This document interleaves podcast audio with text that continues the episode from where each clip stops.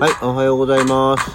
今日は、曇天で、えー、まあ、起きるときに、まあ、明るさで起きない分、いつもよりは、ゆっくり、あの、普通の時間なんだけど、目が覚める時間が、ちょっとだけ遅かったかな。まあ気温はね、あんまり変わんないんですけどね。はい。改めましておはようございます。8月1日の火曜日、午前6時48分、起き抜けラジオ、西京一でございます。おかげで、ま、エアコンも途中でまあ例によって切れる設定にはしましたけど、暑まではいかずに起きた感じですね。汗もびっしょりというよりは、汗しっとりぐらいで起きた感じですね。あ、8月になりましたよ。とうとう。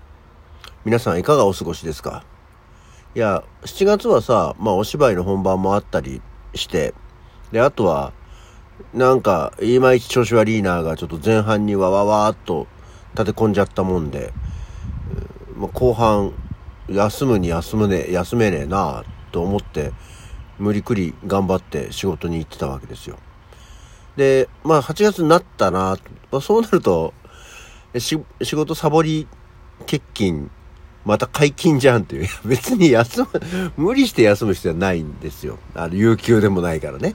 有給なんかもうとっくに使い切っちゃってるわけですから、ないんですけど。えーそうか、と思って。まあ、1日2日はまた、行きたくないなでサボっても大丈夫だなって思ってはいたんですけど、そしたら早速ね、なんか今日は眠いなっていう 気分にはなってます。ただなんか頑張って、いや、頑張ってまいりましょうとは思うけど、っていうところで、そうか、ね、8月になりましたんで、皆さんも、えー新規、新規一点ってことはないけど、えー頑張っていければなと、えー思っております。一応、念のため今日は仕事に行こうかなと思ってます。まあ今日、明日、明後日。え一応今日は、今週はね、ぺぺっと明日、明後日まで行きゃ一旦お休みかな確か。よくわかんないけど。今月なんか土曜日出勤ばっかりがあって嫌になっちゃうよって感じではありますけどね。なんか沖縄の方が大丈夫ですか？天気。なんか大変な感じ、台風がすごいことになってるような感じですけどね。今はもう大東島の方まで行ってるっていう。でもこれから台風が行く感じか。沖縄本島の方ね。気をつけてくださいね。まあ気をつけてくださいねって言ってもねっていうことですけども、またそんな季節になったねっていうことですので、お気をつけ遊ばせ。はい。あ、今日はね、全然なんか、あの、大したまた話がないんですけど、何？昨日、一昨日その、川口のお祭りにサンプラザ中野とパッパラ河合が来てたよっていう話をしまして、まあ、それはちょっと私は見れなかったんですけど、結局子供が見たみたいで、え、どんな歌歌ってたの？って話をしたら、どうやら、えー大きな玉ねぎの下でと、ランナーと、リゾラバっていうのをこう、まあ、こういう歌じゃない？こういう歌じゃない？っていうのを歌ってみたら、ああ、さ、確かそれ、確かそれ、みたいな感じだったんで、まあ、その3曲ね、聴ければね、あのー、1500円ぐらいの価値はあるんじゃない？みたいな。話はしましたけどね。だって、本人歌唱で、大きな玉ねぎの下でと、ランナーと、リゾラバもうヒット曲、立て続けに聴ければ、まあ、知らない、子供にとってはあんまり別に有名な知らない人たちだから、あれだけど、ね、いいよね。と、いいんじゃない？もうあの、得した得したみたいな話をしましたけど。で、そしたらね、たまたま昨日、通勤時の、あの、聞いてる iPhone からですね、大きな玉ねぎの下でがかかったんですよ。ランダム再生をしてた時に。そしてなんかこう、改めて聞くと、あ、この曲、なんかいい曲だなーってなったんだけど、これちょっとね、あの、まあ、当然流すことができないんで、みんなこの後こう自分のライブラリだったり YouTube だったりで聞いてほしいんですけど、で、大きな玉ねぎの下で、ただあの、オリジナルと、後から多分、録音したんだろうか、まだ聞き比べたことはないし、両方持ってるわけじゃないんだけど、数年後に、えーシングルカットされたんですけど、あの、まあ、オリジナル版の1984年か5年ぐらいなんだろうか、うのおバージョンが、まあ、かかるんですけど、私の iPhone からは。なんかさ、古臭いよね、アレンジが。あの、すごくいい意味でこれ言うんですけど、アレンジが古臭いし、ギターソロとかもなんかこう、古いんだよ。で、古臭いって言ったらあれなのね。古い感じの曲なんですよね。アレンジが、音が。でもなんかさ、この、いい感じの古さっていうか、こううまい具合にノスタルジックな感じというか、でただでも今こういう感じの曲調ないなと思ったのね。大きな玉ねぎの下で、みたいなアレンジとか、ストリングスとかもそうだし、ギターソロとかもそうだし、と思って。ただでもなんか、あ、こんな感じの曲って多分こう、大体流れてきたら、いい曲だなってなるなっていう感じのアレンジ曲だったんだよね。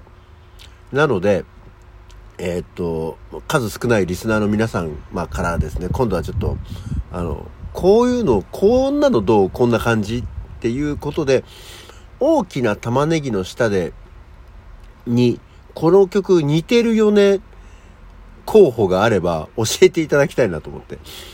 あ、これは多分、その、何、ジェネレーション的な良さとか感覚ってのは絶対あると思うんで、この、今の子供たち、自分たちの子供たちとかには多分響かないだろうなって思う、多分一種のものだとは思うんですけど、あの、オリジナルの大きな玉ねぎの下で、に似てる曲、うん、あったらぜひね、あの、教えてくださいねっていうね。で、だかね、一応、だからそういうさ、探してみたのよ。あの、似てる曲、なんかあるのよ。似てる曲検索サイトっていうのが。まあ、ね、世の中結構 J-POP とかも含めてですけど、あの、パクリと言われてしまうインスパイア系の曲っていうのがね、たくさんありますけど、一応なんか、大きな玉ねぎの下で似てる曲って探したらで、あの、そう、このサイトが出てきて、そしたら、キンクスのホテルに座ってっていう、シッティング・イン・ザ・ホテルっていう曲かな？っていう曲が原曲です。原曲じゃないかっていうご指摘があったんで、キンクスのホテルに座ってっていうね。で、これを聞いてみたんですけど、これはね、全然違うのよ。そうじゃないんだよねっていうね、こう、メロディーがっていうよりは多分そのね、アレンジそう、使ってる音の感じとかが、その大きな玉ねぎの下での、あの、良き古さっていうか、あの、80年代のバラードみたいな感じのアレンジ。そう、80、多分ね、80年代のバラードのアレンジっていうのが、この良い感じの古い感じなんだろうなっていう。あと、まあ、それとサンプラザ中野の歌い方も含めてなんですけどね。っていうのがあるんで、これ似てるんじゃない？とか、これそうなんじゃない？っていう、あの、こんなんどうだろうっていうおすすめがあればぜひね、ちょっと教えていただきたいと思いますけど。そうなんか、こう、ちょっと、あ、この感じちょっといいよねっていう、え、ところがあったんで、なんか大きな玉ねぎの下では意外とやっぱり名曲だったんだなと思いました。はい。というような感じですね。えー、おすすめ、皆さんからのおすすめお待ちしております。まず、なので、まずは一旦大きな玉ねぎの下でを、えー、まあ、YouTube とかで聞いていただいて、ああ、こういうねっていう、ああってなるから絶対。こういう雰囲気のねっていうのを体感していただいた上でおすすめ教えていただければいいなと思っております。はい。こんなわけで、えー、残りはまたちょこっと。今日は誰の誕生日？あ、8月1日、今日はですね、1892年。ね、もうかなり古いですよ。成田金さんと蟹江銀さんが生まれました。金さん銀さんの誕生日なんだって今日。まあもちろん生まれた時成田金さんと蟹江銀さんではないでしょうけど。何だったんだろうね、旧姓はね。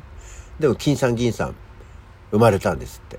で、金さんは2000年に、銀さんは2001年にお亡くなりになりましたでもう亡くなられて22、3年経っちゃったわけですねで。その、翌々年ですよ。1894年に日清戦争始まりますからね。まあ、随分と古いわけでございますよ。そして、え初代水谷八重子、1905年に生まれます。その辺は生まれますって言っても、名前を知ってるぐらいでよくね、知りませんけど。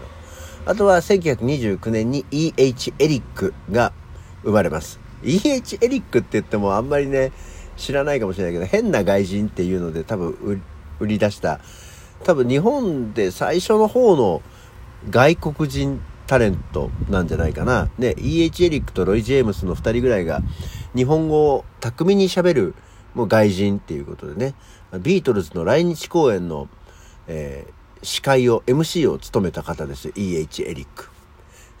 そこまでガーッと言っても、へーってなるけど、多分テレビとかでもね、出てたんだと思うんですよ。これがってのはよくわかんないですけどね。で、1936年にイブ・サンローランが生まれたそうですよ。ね、えー、ファッションデザイナーと言いつつも、なんかスリッパとかコップとかのイメージもあるイブ・サンローラン。意外となんか、イブ・サンローランって高級なんだろうかね、デザ、あの、ブランドとして。よくわかんない。なんか意外と庶民派ブランドのイメージがありますけどね。生まれたんだそうですよ。はい。まあ、一応今日は一人ずつにちょっとしたコメントを添えてやっておりますけども。あとね、そう。今日は、あの、急に新しくなりますけど、あの、私の出てたお芝居を見ている方なら、えー、存じ上げていることでしょうけど、1987年、あ、違う。あ、83年、1983年の今日、 EXILE でネスミスが誕生したんだそうですよ。ネスミスならわかるよね。みんなね、私のお芝居を見てればっていうところでございました。というわけで、今日の起き抜けラジオはこの辺で。それじゃあ、また次回。